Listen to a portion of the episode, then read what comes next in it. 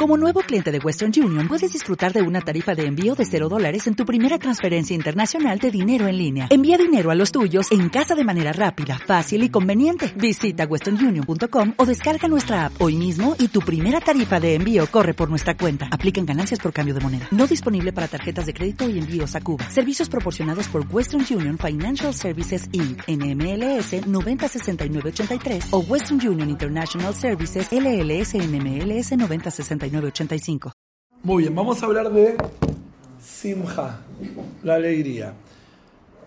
Lo que vamos a tratar de analizar es posta que es Simha, porque aparentemente hay algo que se nos mezcla. Más allá que hay una gran diferencia de placer, lo que se llama alegría, felicidad, que es más profundo, no placer nada más, no, placer es algo muy distinto a lo que es la alegría y la felicidad. Pero más allá de eso, ¿qué tipo de alegría se nos pide o que cabe pedir la alegría, como está escrito, hay que servir a Kadosh Baruj Besimha, o Tajat Balta, por un lado dice Hashem, tenés que servir a Hashem con Simha, otro dice, ¿sabes por qué vienen, Dios no permite las maldiciones? Que uno termina sirviendo a los enemigos, esclavizándose, porque uno no sirvió a Hashem con alegría y buen corazón aparentemente no es un estado anímico o algo de que viene en la persona o están los alegres, están los tristes, están los que pueden, los que no pueden, los que tienen, los que no tienen. Aparentemente es algo mucho más profundo. Y eh, por eso es que la Torah te dice, tenés que hacer esto. Porque si es algo de que lo tenés o no lo tenés, no te van a decir, tenés que ser pelirroja. ¿Es pelirroja o no? ¿Cuál es la idea de decir, tenés que estar con alegría? Si tenés motivo para estar alegre, estás. ¿Por dónde pasa eso tener que estar con alegría? Y lejos de decir que es aparentemente mentir, porque caretear aparentemente no es algo bueno. Jartear y sonreír por afuera, no, ¿a quién estamos engañando? Estamos dando alegría. ¿Está bien? Entonces tenemos que entrar en un lugar donde es muy, vamos a decir, precisa la definición de la alegría que vamos a hablar. Porque por un lado es algo de que no te nace, y por otro lado, tiene que ser auténtico. ¿Entienden cuál es la dificultad? Tocar timbre. Un segundito, espera, para bajar una de. Se van turnando. Vos bajaste antes. Bueno, ¿se entiende lo que estoy planteando? Es la alegría de la que la Torah te está pidiendo. Tiene que ser algo muy específico y muy auténtico. Pero por otro lado, si es actuado no. Y si no lo actúo, no lo tengo. Como que ¿Cuál es la definición de la alegría que te pueden estar encargando? Tenés que obtener esto y que sea auténtico a la vez. ¿Se entiende la problemática? Yo te puedo decir, no tenés maicena, anda a comprar maicena. Te vas y compras, es un producto. Pero ¿cómo en un estado anímico te puedo estar diciendo, anda y tráelo y que no sea aparentemente de jarta? ¿Está bien? Eso es lo que tenemos que analizar. Esto lo vamos a hablar desde la Torah, los mejores de Hazal, y como lo vemos que después la humanidad de la psicología también eh, fueron captando y descubriendo, porque en verdad, voy a aclarar más allá que muchos shurim lo decimos, no va en contraposición lo que la Torah dice y la psicología, sino más bien la ciencia que Hashem, de alguna forma, creó para que la ciencia lo descubra, no todos los elementos que Hashem creó en el mundo, la ciencia después los fueron de alguna forma detectando y descubriendo pero no va en contradicción. No es que porque la ciencia lo dice, entonces no es lo que dice Jajamim o lo que dice Jajamim no va de la mano. No existe eso. La ciencia detecta la creación maravillosa de Hashem. Por ejemplo, la ciencia desarrolla psicología. ¿Habían? La psiquis humana. La psiquis humana, todo lo que fue tejiendo Hashem, y después la humanidad va captando parte de eso. Es más, está escrito que la revelación, el Gilui de Mashiach que va a ser en la tierra, va a ser de que el humano va a captar su inmortalidad. Hoy por naturaleza la medicina logra mejorar la calidad de vida, eh, ¿cómo se dice? Eh, alargar la vida, etcétera y todo, pero no encontró la forma de salir de la finitud de la persona. La finitud, que la persona termina muriendo. La, el Mashiach lo que va a hacer es que la humanidad, hola, ¿cómo estamos? Que la humanidad va a captar cómo se sale de la, ¿cómo se dice? De la, de la norma. Cómo es que el humano puede captar la, voy a decir, trascenderse, salir de su propio molde. ¿Está bien? En todas las áreas. Por ejemplo, hoy en día, ¿dónde se demuestra esto? En la tecnología. Que la ciencia descubre un montón de cosas que naturalmente estábamos muy limitados, en la tecnología, de repente se conecta todo y todo está unificado. Así en las distintas áreas de la ciencia, todas, cada descubrimiento de la ciencia en verdad es descubrir la maravillosa obra de Hashem. No es que están descubriendo algo que, uy, la ciencia dice esto y la Torah podría ser otra cosa. Va absolutamente de la mano. No es un invento, sino es un descubrimiento. Lo llaman descubrimientos. ¿Qué van descubriendo en la ciencia? Lo que Hashem fijó. Por ejemplo, la capacidad de conectarse de una parte del mundo al otro. ¿Apareció a partir de que existe el celular, WhatsApp, las líneas de teléfono o siempre existieron? La capacidad de conectarse de una punta del otro. Siempre existió. Lo que pasa es que le tardó a la humanidad varias generaciones en ir desarrollando, entender cómo vos hablas acá y ni se les escucha. Pero en verdad la capacidad está siempre. ¿Cuándo estaba esa capacidad ya fijada en el mundo? Cuando Hashem creó el mundo, Hashem ya fijó todas las leyes de la naturaleza, incluso la de la tecnología y todo eso. Nada más que después el ser humano fue descubriendo y fue detectando. Al principio se utiliza para el mal y de a poco cada vez se va utilizando para el bien. ¿Está bien? La radio, los medios, internet, todas las cosas. Sí, la medicina. No había forma de curar, que en verdad ya existía todo eso en el mundo. No es que inventaron plantas nuevas, pero fueron desarrollando cosas de la naturaleza. Entonces no va a ir en contradicción lo que vamos a hablar de la psicología de la Torah, para nada, Jesús Shalom, pero vamos a ir viendo cómo Hashem, parte de ella nos habló directamente de la Torah y parte dejó que distintos profesionales y personas muy capaces vayan descubriendo todo esto, vayan desarrollando. Entonces la pregunta era, ¿Cómo la Torah te dice que tenés que estar con alegría si no estamos hablando de jartear, de caretear, estamos hablando de una alegría real, ¿no? de, y si la tenés, la tenés, si no la tenés, no la tenés. Hay que encontrar cuál es el punto real. Entonces por eso tenemos que diferenciar y hablar un poco más entre placer, estar contento, alegría y felicidad.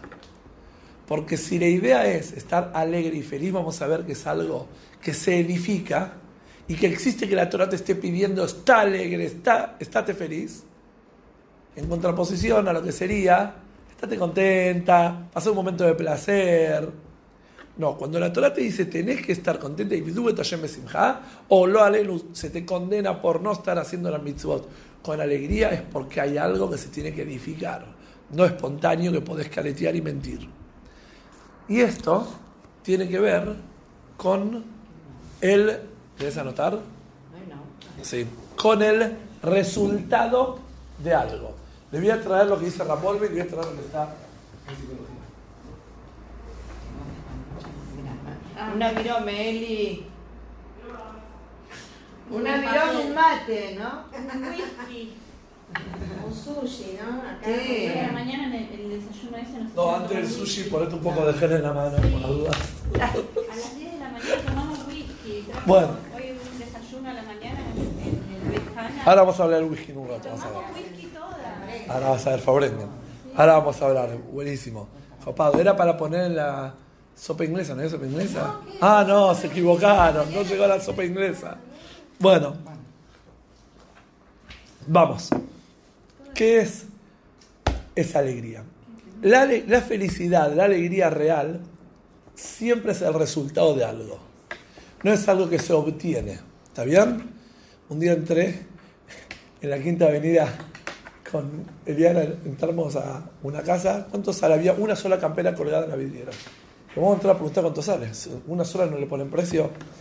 Entramos y dice, esa pieza es exclusiva, sí. Ya nos venían dando la dama. Bueno, ¿cuánto sale? Eh, hay que ver si hay para el taller de ella. Sí, suban arriba. Subimos una prenda en toda la vidriera. Subimos, mire que la diseñaron y es una prenda por talle, pues la otra ya viene. No, no, está bien. A ver, consígala. Bueno, ¿cuánto sale? Ya queríamos 29.900 dólares. Ah. Le dijimos, no me va a ser alegre. Ah. no, no, no, no, no lo voy a buscar. Bueno, 29.900 dólares. No, no era el caso. La cosa que no son cosas que uno compra y tiene algo exclusivo que nadie lo tiene, que lo tiene él solo, entonces se pone alegre. No, no es así. Es algo que se tiene que desarrollar, que es el resultado de algo. Entonces yo le voy a dejar dos minutos, mi trabajo abrir, que desarrollen ustedes qué piensan que es trabajo yo. ¿Qué es? ¿Cuál es la definición de la línea? Abajo con el ascensor. Empiezan a en el- No funciona la. No, no hay portero. Ah. No hay portero ni vecino. ¿Cómo era un tal? Hay un tal que es así, no hay portero ni vecino. Yo de eso nada, pero no importa. Podemos googlear la definición. Ay, va. La definición de la alegría. Están acostumbrados. No sé por qué yo siempre creo que la alegría es una decisión. Una visión. Una decisión. Yo lo veo más como visión. Porque, Porque depende de cómo lo mires, es lo mismo. o sea, Si él dice que eh, no puedes carecer es porque decidiste, entonces es una decisión. yo creo que hay un, creo, no sé si es un 40 o un 60% digamos, de factores La externos que aportan. Otra vez damos el yulo en planta baja. En serio, en el salón, y abrimos un segundito. Y si bajamos ahora, Ya, ya está. no hay problema. Ya no van a llegar a esta hora. Vino Cosa, ¿cómo se llama? Eh, esta chica, al azar. No me acuerdo el nombre. Bueno, volviendo. ¿Cuál es la definición de alegría? La alegría es algo que se elabora, es la, es la consecuencia de algo, no es algo que se compra. ¿Debatieron? ¿Encontraron algo? No, yo, hola, ¿cómo estás? No, yo digo, siempre pensé que la alegría es una decisión.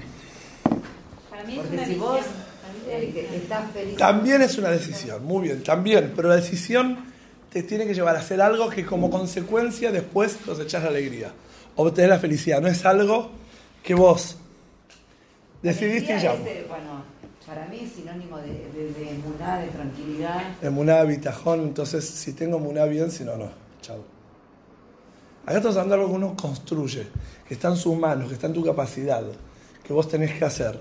Entonces vamos a entrar desde lo, eh, de lo práctico, ¿no? La persona se siente realizado, realizada a través de demostrarse logros. No existe una persona feliz con las mejores condiciones de vida si no tiene logros en su vida. Y esos logros son los que tienen que ver en cada etapa de la vida con lo que uno está viviendo. Siempre escapamos e intentamos quedarnos un poquito para atrás. Cuando un padre tiene que casar hijos, quiere todavía estar disfrutando los años, se me están casando. Cuando ya son grandes los chicos, todavía quiere que sean los, los bebitos que los tiene todo el día en casa al lado de él. Cuando, siempre uno, o cuando uno se casa, todavía extraña la etapa. Nunca nos comprometemos con la etapa que estamos viviendo. Y nada en la vida no va a ser feliz si nos comprometemos con logros que tengan que ver con la etapa actual que estás viviendo. Por eso pasa que podemos tener un montón, un montón de condiciones y cosas espectaculares que la vida nos da y no somos alegres, y de a rato quizás no tenemos nada, pero nos sentimos re, reconectados y re, ¿cómo se podría decir?, realizados en la vida.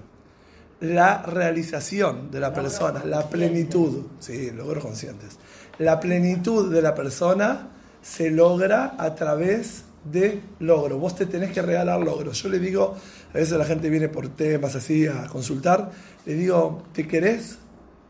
Muchos dicen que no. Entonces ahí empezamos a trabajar. Pero si me dicen sí, digo, demostrame cuáles son los logros que te regalás todos los días. ¿Cómo me dicen? ¿Qué logros te regalás? Porque si vos no tenés logros, ¿de qué tipo? Nadie me va a contratar, no sirvo para nada. Fuiste a un hospital público, si necesitas gente que ayuden. Hiciste algo que te demostraste que... ¿Por qué? Porque siempre, escuchen bien, el estado anímico de la persona va a depender la utilidad que uno siente de su existencia. ¿Para qué estoy? ¿Para qué existo? Y dice Víctor Frankl que la persona le pregunta a la vida, ¿para qué estoy en la vida? A ver, ¿para qué la vida me da esto? ¿Por qué, para, qué la- vine acá al mundo? Uno se pregunta el porqué de su existencia. Y dice Víctor Frankl, no sabe que él le tiene que dar esa respuesta que el mundo le está preguntando a él. Porque todos los días el mundo te pregunta, ¿para qué estás? Si no le das respuesta, estás en deuda con el mundo. Entonces te sentís de más y ahí viene la sensación, no me aguanto. ¿Conocen eso? Estoy insoportable, no me aguanto. ¿Por qué no te aguantás? Porque no justificás el gasto. no justificás el dolor de estómago de rato, que de a poco te vas haciendo vieja, que de a poco no tenés ganas de nada, que te mufas en la vida. Esas imperfecciones, esas dificultades que tenemos en la vida, si no tienen un propósito, si no hay algo que estoy haciendo y estoy logrando, no se justifica. Dice el Rebe en una sija algo terrible. Dice, mientras la Neyamá está acá en el mundo, cumpliendo su misión, se banca a haber bajado del Shamaim. Pero si bajó del Shamaim, está en un lugar donde había Kedusha, donde había Kirbat donde había todo, baja este mundo y no le das propósito, entonces empieza a sentir todos los ruiditos, ¿vieron como lo que sentimos cuando dejamos de trabajar, las vacaciones, y de repente te duele acá, te duele acá, te duele acá? ¿Por qué? Porque en verdad esos dolores los tenías todo el año. Pero estando en la actividad, no te das lugar a estar pensando en eso. Porque vale la pena eso, no importa, seguí adelante, bancátelo, tenés que hacer esto, te exigís y te demostrás logros. Cuando uno siente un vacío, cuando uno siente algo que no lo está llenando, no es el problema la condición que le está presentando. Y hay veces, sin darse cuenta, tenemos el problema o el problemático identificado. Tal pariente, tal situación. Entonces ponemos como, vamos a decir, representación algo y decimos, mi vida está derrumbada, no tengo alegría, me falta Simhat Haim por esta suegra, por este cuñado, por este marido, por este hijo, por esta prima. Y tenemos el, se llama el problemático identificado. Pero en verdad no es eso. Vos no estás lo suficiente realizada y te estás eh, eh, anclando en un problema. Porque ese mismo problema, si vos estás bien, no nada más que no te tira abajo, genera adrenalina en hacer algo al respecto. Por eso la alegría siempre es el resultado de algo. Tenés que estar elaborando algo para llegar a un estado de felicidad, para estar, estar en un estado de, eh, plenitud, en un momento de eh, alegría. Voy a citar lo que dice eh, Rapolve. Rapolve cuando habla de alegría, dice que la alegría es la vinculación de dos cosas. Día de lluvia es un momento de alegría, porque está escrito que se une el cielo con la tierra. Casamiento se une una pareja. Cumplimiento de mitzvot se une a con Hashem. Dice Rambolve, la alegría viene a través de la unión. Por eso la persona que quiere cultivar su simja, dice Rambolve, tiene que estar en vinculaciones constantes. Vinculaciones quiere decir, tiene que estar con tareas, tiene que estar constantemente, no puede estar solo. Una persona que quiere estar solo o no haciendo cosas o no vinculada con un mundo exterior, quiere mirar para adentro y sentirse feliz, se deprimió, va a ir al espacio, se deprime, va a estar en el mejor lugar, no existe la forma con alguien y con algo, no. existe, no existe. Puede que tiene conversaciones internas, entonces no está solo. Está bien, está vinculado con alguien. Está vinculado, pero, escuchen bien, pero, pero, es muy peligroso porque, porque no tiene alguien afuera que le esté midiendo, uy, te estás yendo de mambo o te estás es muy peligroso. Está bien, dicen que Freud se eh, autopsicoanalizó. Ahí terminó. que no es tan sencillo eso de estar bien en compañía con uno mismo. Si bien hay momentos de soledad que uno debe saber estar en compañía con uno mismo, pero no es la realidad. ¿Está bien? Bueno, vamos a avanzar un poco.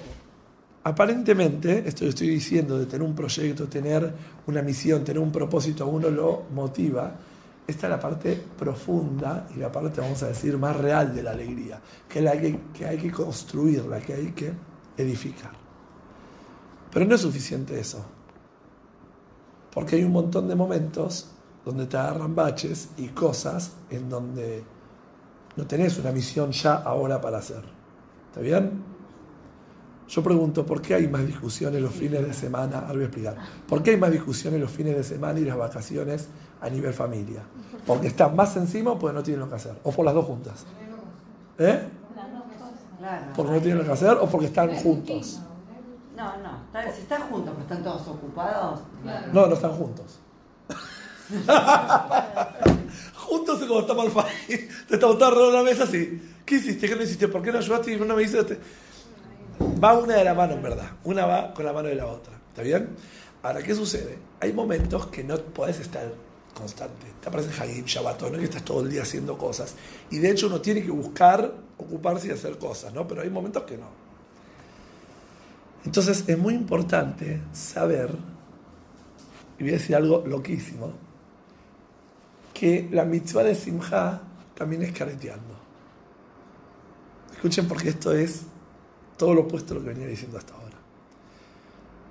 Si ustedes tienen que hacer, cumplir con una mitzvah, y no la sienten, dijimos ya en anteriores, que literalmente ir y hacerlas cumplir con lo que Hashem Shuharu nos dice, si está de buena onda, hacelo. En ningún lado hay una cláusula que dice esta mitzvah será buena onda.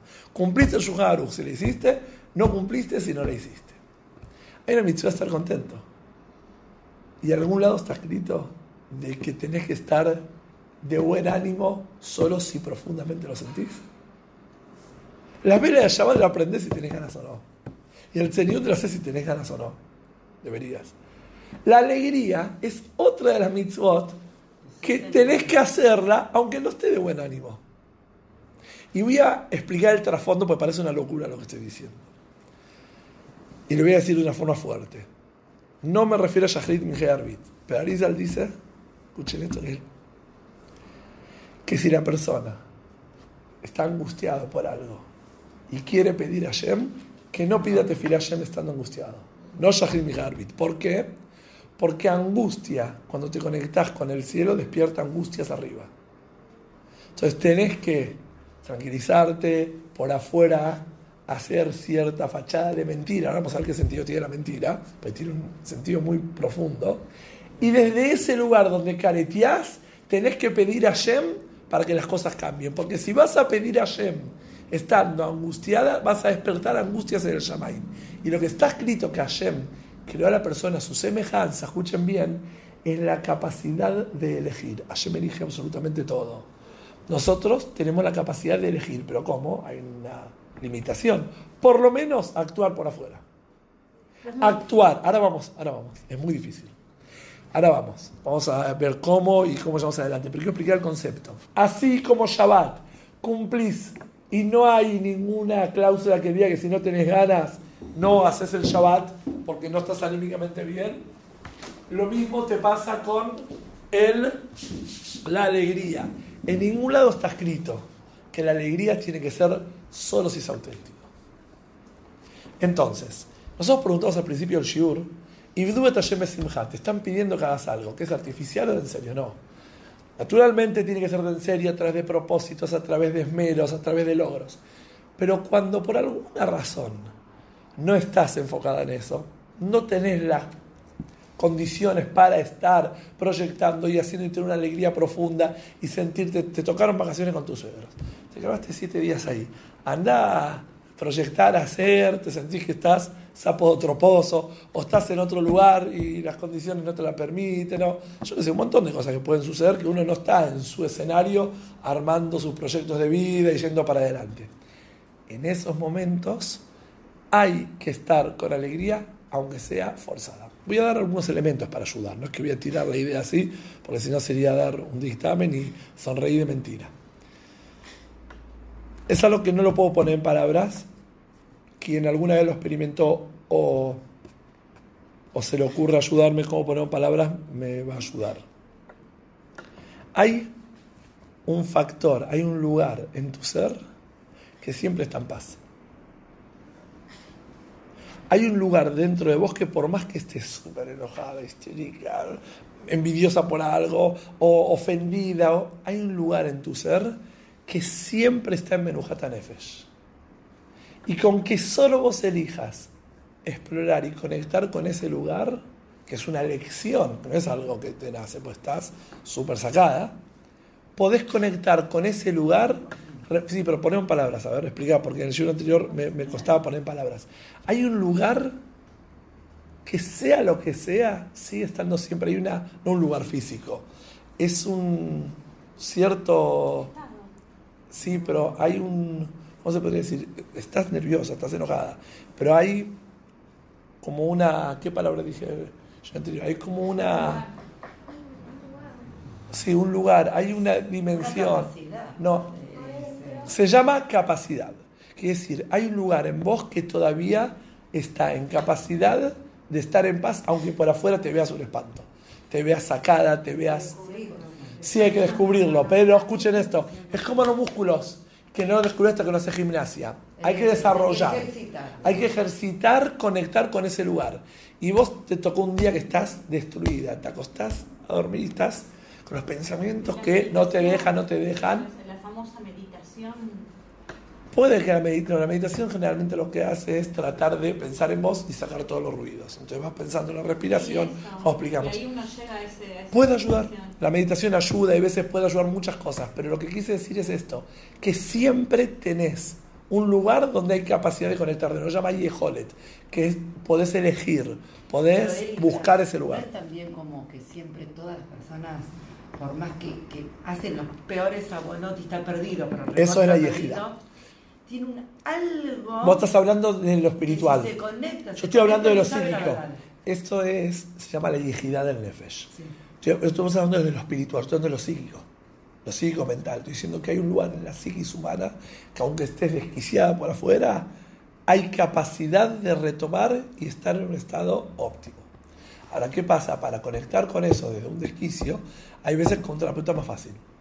Porque te ayuda, te pone palabras. Yo muchas veces digo que viene gente a tratarse y viene mamás tipo.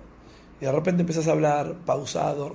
Vos tenés que tratar de comprometerte con otra persona y lo va llevando y va emprolijando sus latidos, su forma de hablar, sus emociones.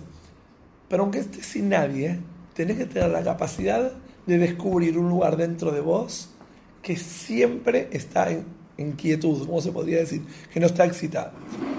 ¿Por qué digo esto? Porque cuando empecé a trabajar esto, si bien a veces me olvido, pero más de una vez que estoy medio así, si yo sé que hay un lugar en mí que está, voy de a poquitito buscando en ese lugar toda la energía para... Y no desapareció el problema, pero ya tengo todos los esquemas emocionales en su estado óptimo para poder dar respuesta a esta dificultad. Porque nunca el problema es la dificultad, sino es la capacidad emocional de enfrentar la dificultad. Entonces lo que vos tenés que hacer es desarrollar las capacidades emocionales para enfrentar la dificultad. Porque te pisaron la puntita del pie un día que estás atravesada y querés sacar un cuchillo. Y te empujaron, te enchastraron todo. En un momento que estás espléndida, te matás de la risa y dices, ay, mira lo que me pasó, te reí de lo que te pasó. ¿Por qué? Porque en una tenés condiciones emocionales para enfrentar la situación difícil y en otra estás mal y te hayan pisado la puntita del pie y ya es motivo para que te saques. Siempre lo que hay que trabajar son las condiciones Pero emocionales. vos trabajaste la vez pasada, que dijiste, uno no puede cambiar la realidad. En la lectura, ¿cómo le da la situación? Vos no puedes cambiar la realidad. Sí puedes cambiar tu, tu ¿no? Yo acá anoté, no lo dije en el video anterior, pero voy a decir, por ejemplo, cómo se mide una persona que está conectada con ese lugar. ¿Está bien? No lo llegué así en el video anterior. Una persona, ¿cómo se mide? ¿Está bien? Es una persona que está en condiciones de alinearse con su parte emocional. Porque cuando estás muy enojada y muy histérica, sí, en verdad, los juicios de la mente son los que te hacen poner cada vez peor. Si estás alineada con tus emociones, por más que estás muy enojada, angustiada, emocionalmente vas a buscar la paz. Porque no te vas a hacer la guerra a vos misma. que- Entonces, una forma... también. ¿eh? A los chiquitos. A los chicos hay que ayudarlos, ellos no saben conectar con sus emociones. No pueden distinguir qué es emocional, qué es...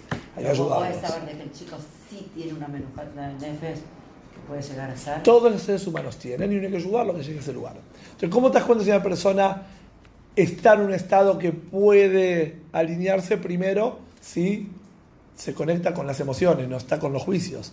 Ayer anoche me llamó una persona me dijo, tengo ganas de matar a mi cuñada. Bueno, Estuvimos en la mesa de Shabbat, me dice, la quiero matar, porque ella no merece vivir un día más. Me arruina, me arruina, me arruina, me arruina. Le escuchá, matás a tu cuñada y te des a tu hermano de Abelut. ¿Sabes lo que es bancarte a tu hermano con los pibitos una semana y todo? Le seguí el chiste. Una persona que está alineada con sus emociones no mata. Entonces puede estar muy angustiada y busca cómo protegerse de sus emociones, no matar a la cuñada. Otra, si la persona está en condiciones de protegerse emocionalmente, no nada más de conectarse, sino de decir, uy, pará, esto me hace mal, me quiero proteger, esto no voy a permitir, mis condiciones emocionales las quiero tener en el mejor nivel. Tercero, si puede conectarse con otra persona de corazón a corazón, no de mente a mente. La mayoría de las personas se comunican de mente a mente. Escuchen esto. Tengo un muchacho que viene a contarme que tiene muchos problemas con los empleados. Está en una crisis y viene a pedir eh, consejo cómo manejar esto con los empleados. Hay un empleado que llega todos los días media hora más tarde, otro empleado que eh, hace cosas en el trabajo que le pide que no la haga y él le va muy mal porque ya hecho montones, tiene juicios y la esposa le dice, ¿por qué no se van a eso? Porque me parece que tiene que ver más con lo emocional, no con lo empresarial, lo tuyo. Entonces viene el muchacho y le digo, a ver, contame qué haces vos cuando llega tu empleado tarde. ¿Qué haces?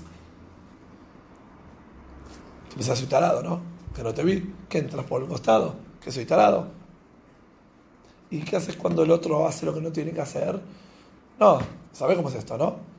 Dije, pero escucha, vos estás hablando con seres humanos y querés manejarlos con tu mente. ¿Por qué no lo hablas de la parte humana tuya a la parte humana de ellos? ¿Qué?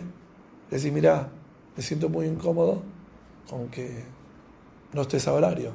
Me hace muy mal y acá en este lugar si querés estar, nos comprometemos al trabajo. Hablarle emocional. Y el otro que te hace el vivo le decís, mira, me parece que te incomodas que te esté diciendo esto todo el día. ¿Por qué no te fijas de hacerlo? Porque así no va a continuar esto. Habla desde lo emocional, empezá a conectarte con tus empleados de ahí. Me miró con una cara tipo. No podía creer el muchacho entre sesión y sesión. Dije, venía la semana que viene. Vino la semana siguiente y me dice, no puedo creer. ¿Qué pasó? Son todos nenitas, me dicen.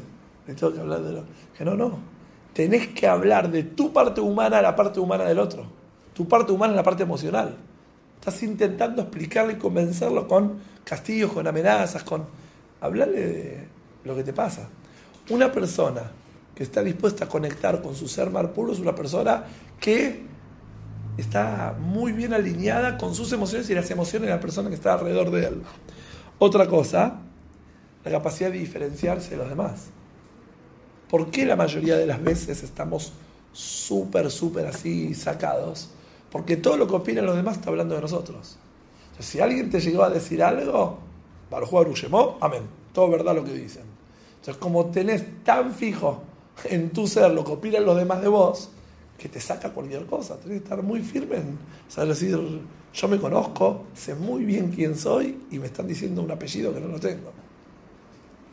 Y otra cosa es la persona que tienen capacidad, que es otra capacidad de unir gente.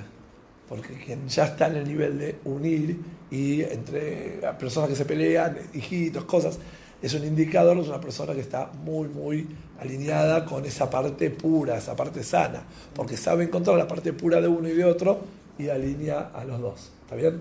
Por ejemplo, les cuento. Una cosa que hago mucho en la guitarra, cuando un chico está muy enojado por algo, digo, sentate acá al lado mío que voy a hablar con este amiguito que te molestó. Entonces llamo al amiguito y cuando llamo al amigo le digo, poné cara de enojado. El pibe ya está enojado. Digo, poné cara de enojado. Dale, poné cara de enojado porque si no, no te va a creer. No, no, es triste también ahora. Y se empieza a reír. Como que le digo, así como estás actuando, estás enojado, pero en verdad es una actuación tu enojo. ¿Cómo te lo demuestro? Pues yo te estoy diciendo, poné cara de enojado. Pues ya estaba enojado. Yo lo que hago es decirle, estás mal, pero en verdad estás actuando este papel para llamar la atención. Entonces, cuando yo más le digo, poné cara de enojado, dale, dale, que lo, voy a retar a tu amigo, empieza a matar la risa. Y bueno, se ríe y se va al lugar solo, como que chau, le saqué la careta.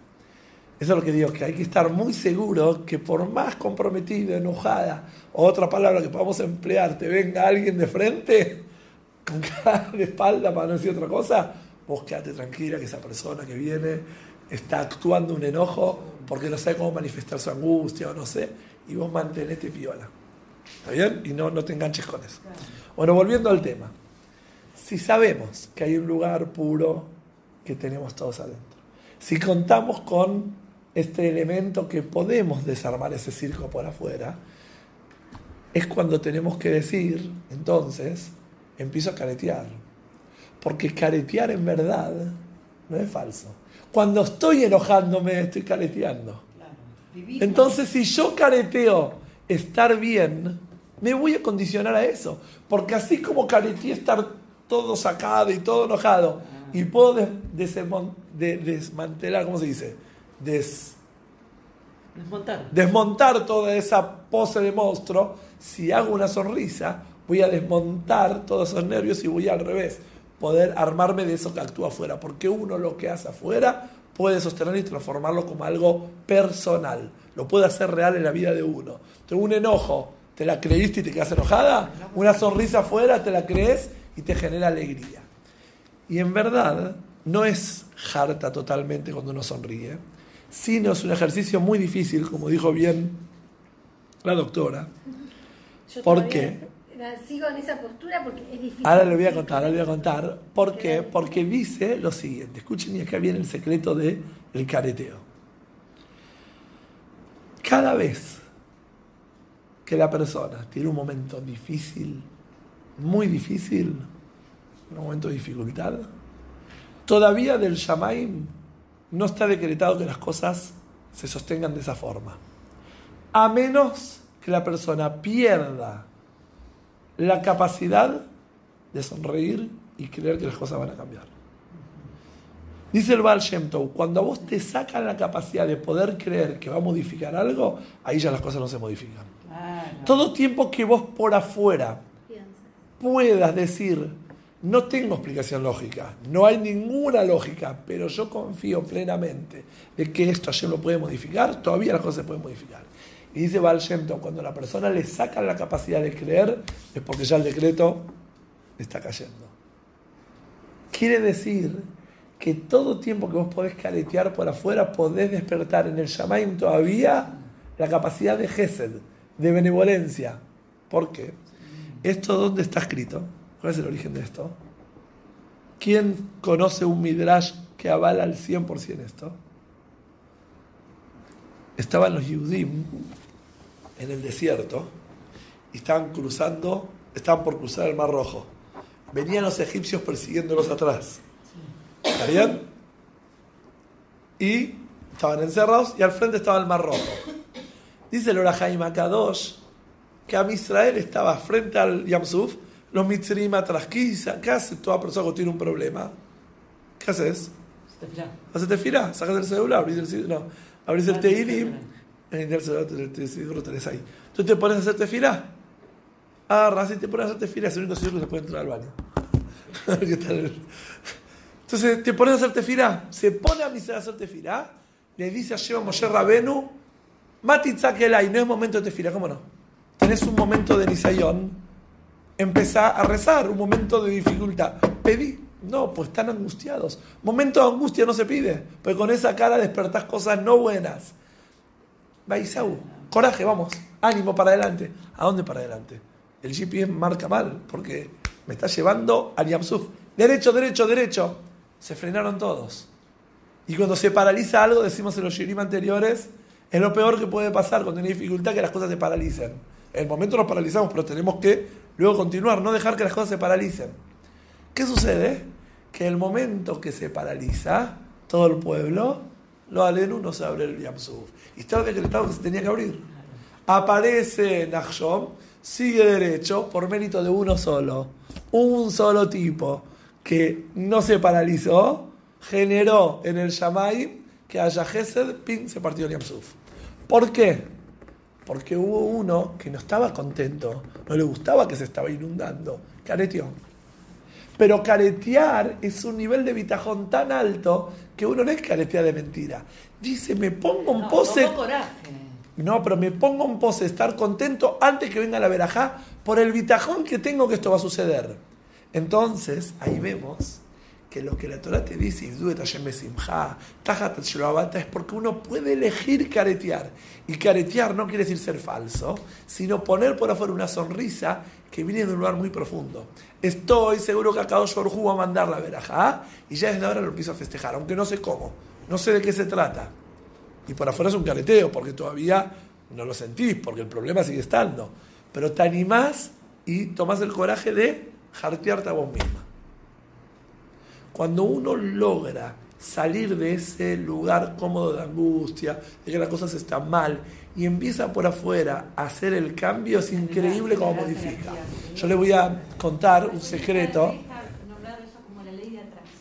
Sí, que uno atrapa todo lo positivo. Le voy a contar. Hay, hay un. En, en la Torah de Raúl Nachman de Breslev, dice algo increíble que a mí me ayudó en la vida mil veces y puedo contar ejemplos.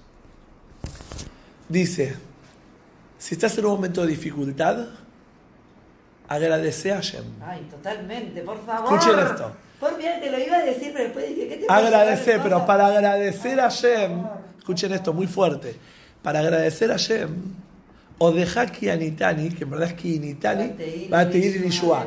Cuando en momento de dificultad vos agradeces por el proceso de Hashem, yo no entiendo por qué es algo bueno, pero estoy tan seguro que es algo bueno que te agradezco por esto, es mágico, pero es mágico, les aseguro.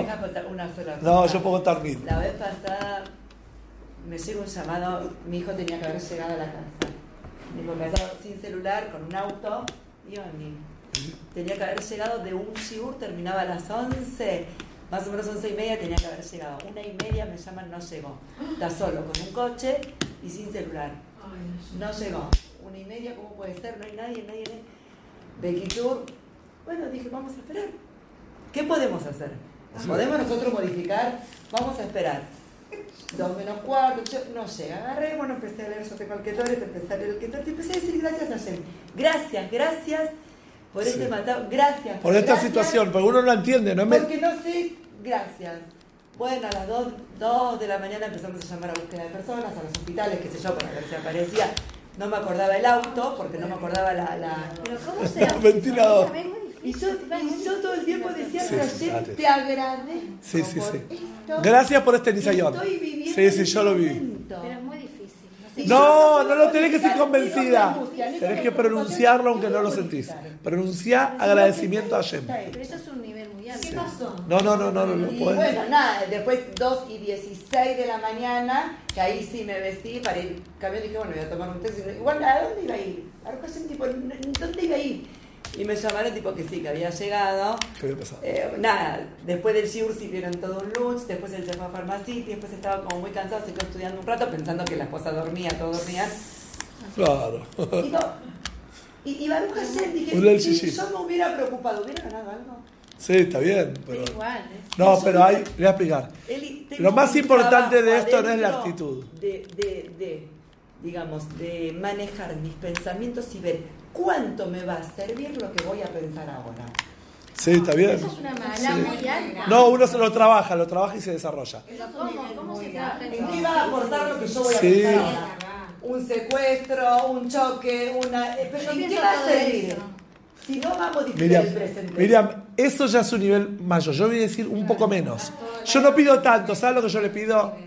Yo entiendo lo que dice, pero hay algo que es intermediario, que es la capacidad de poder decir, gracias a Shem por este nisayón, yo no entiendo por qué, uno puede decir angustiado y con lágrimas, gracias a Shem por esta situación, te agradezco porque sé que todo lo que haces es para bien, yo no sé por qué. ¿Sabes lo que sucede? Que uno aprobó. Porque cuando vos te llevas a diciembre, si no aprobás, ¿qué pasa? Marzo. Vas a marzo. Cuando viene un Isayón y vos agradeces, aprobaste, dijiste, uy, si no lo alenu, te lo seguís llevando. Hasta que en un momento o termine la que será, o pudiste transformarlo diciendo, no sé por qué es bueno, sé que es bueno y agradezco. No sé por qué, porque vos no le ve nada de bueno. Les puedo contar millones de anécdotas, una tras de otra, y voy a contar esta que me pasó tres días antes de mi casamiento. ¿Te acordás de esta historia? Tres días antes de mi casamiento, eh, yo tengo una plata, sacamos un crédito, mi suegro pone una plata. No, ese después. Esa es otra. Sí, sí, 73, 73, esa es otra. Tres días antes de mi casamiento, era un jueves, yo me casaba un domingo, vamos a escriturar. ¿Está bien? Era miércoles a la noche, el jueves teníamos que hacer la escritura. Entonces, miércoles a la noche había un muchacho, un hombre que me dijo, mira, si te falta algo de plata, te lo presto yo, me lo pagas cuando quieras, un hombre de la comunidad. Entonces, bueno, faltaba, vamos a decir, plata de hoy, 10 mil dólares, que no conseguís así nomás, pero, pero la demás gente ya tenía súper tocada, ya venía con un crédito que íbamos a, a llevarnos a la pareja, todo organizado. Voy a esta persona, el último día me faltaba ese monto, mirá, no, te puedo dar unos cheques, cheques, ¿qué hago con cheques? No, mirá, me arrasa en un mal momento, pero hace un mes hablamos. Y la escritura mañana, no, mirá, y no tenía lo que reclamarle, no puede, era un favor que me iba a hacer. Me voy al Beta Knesset, Minja, Minja, antes de miércoles, jueves al mediodía era la escritura, jueves a la mañana. Voy al Beta Knesset y yo había estudiado esto años atrás. No había llegado nadie al Beta Knesset, era antes de Minja, me acerco al Ejal, me pongo a leer Tehilim y digo, gracias a Shem por esta situación, porque si la mandaste es para algo bueno.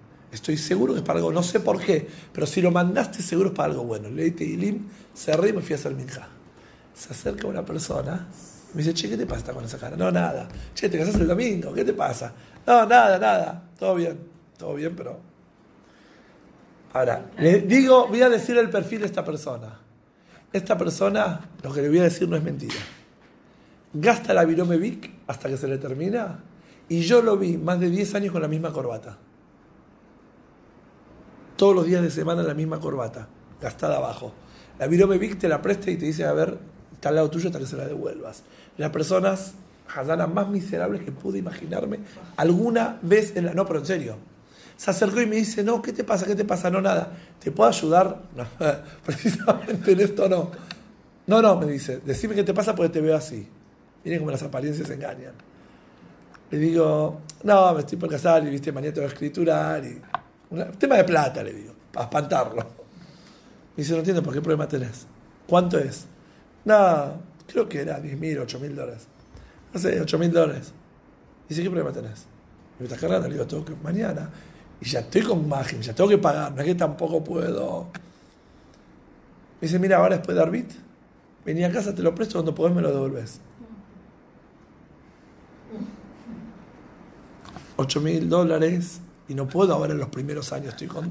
No, no, no, me dice, vos vení a casa, lo tengo ahí en casa. Un hombre que me consta que el colchón lo tiene así, en serio, porque no pone plata, de tan, tan agarrado que es con la plata. Terminó Arbit, fui a la casa, sacó la plata, me la dio, no me la reclamó nunca, después se la fui devolviendo.